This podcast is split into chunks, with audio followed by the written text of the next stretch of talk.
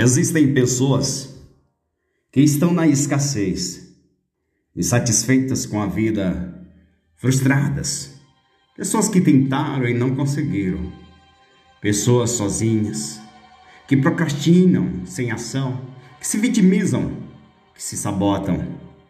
Esta categoria de pessoas está parada, não está agindo, não está fazendo nada Aceitar a condição de um casamento frustrado, aceitar a obesidade, aceitar o problema financeiro, a dissolução, a discórdia na família. Aceitaram e estão lá, vivendo lado a lado com a miséria, com a escassez. Há outras pessoas que não aceitaram e estão mergulhando no rio para tentar atravessá-lo e chegar à abundância. Há pessoas que pensam que o rio é muito estreito e querem passar rapidamente, sem técnica, sem esforço algum. Há pessoas que o rio é mais largo e diz que não consegue de modo algum atravessar o rio. Outros estão nadando no rio e sendo levado correnteza abaixo. E por mais que lutam, não conseguem chegar do outro lado da abundância, da realização da fé, da prosperidade. Muitos nadam e morrem ainda na praia cheios de boa vontade, de esforço, de decisão, de boa intenção, nadando sem preparo, sem ferramentas, sem planejamento, sem propósito. Nadaram uma vez, nadaram duas, e nem chegou a terceira, já desistiu. E eu me pergunto: onde está você?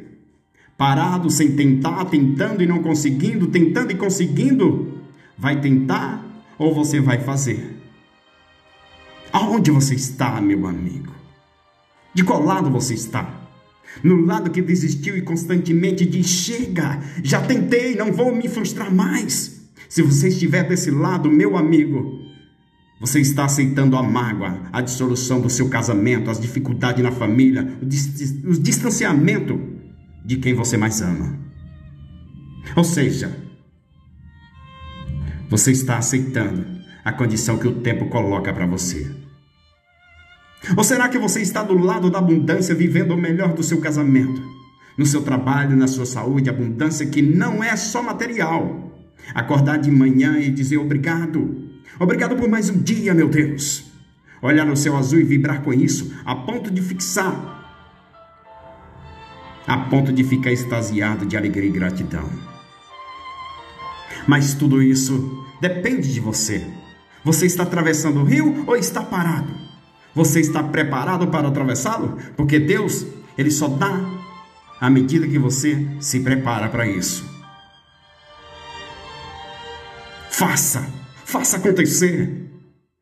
Não deixe a porta abrir para você passar. Passe e a porta abre à sua frente. A ponta, a ponte está sobre o rio esperando por você.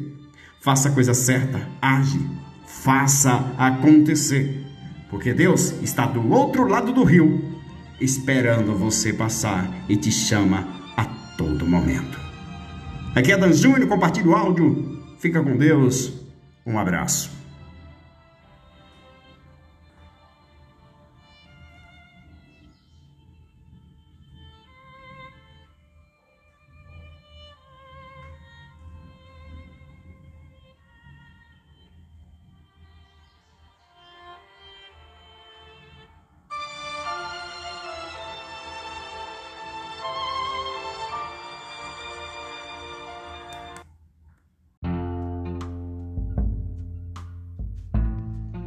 Olá, meus amigos, tudo bem com vocês? Vamos falar um pouquinho de vida financeira? Quando você precisar olhar e reinventar sua vida financeira, pare, pense, reflita, responde as seguintes perguntas para você mesmo. O que eu faria diferente se eu pudesse fazer um novo começo? Onde eu estou errando? Como fazer para chegar onde eu realmente quero chegar? O que eu penso quando vejo alguém crescendo? Eu coopero para o crescimento de alguém?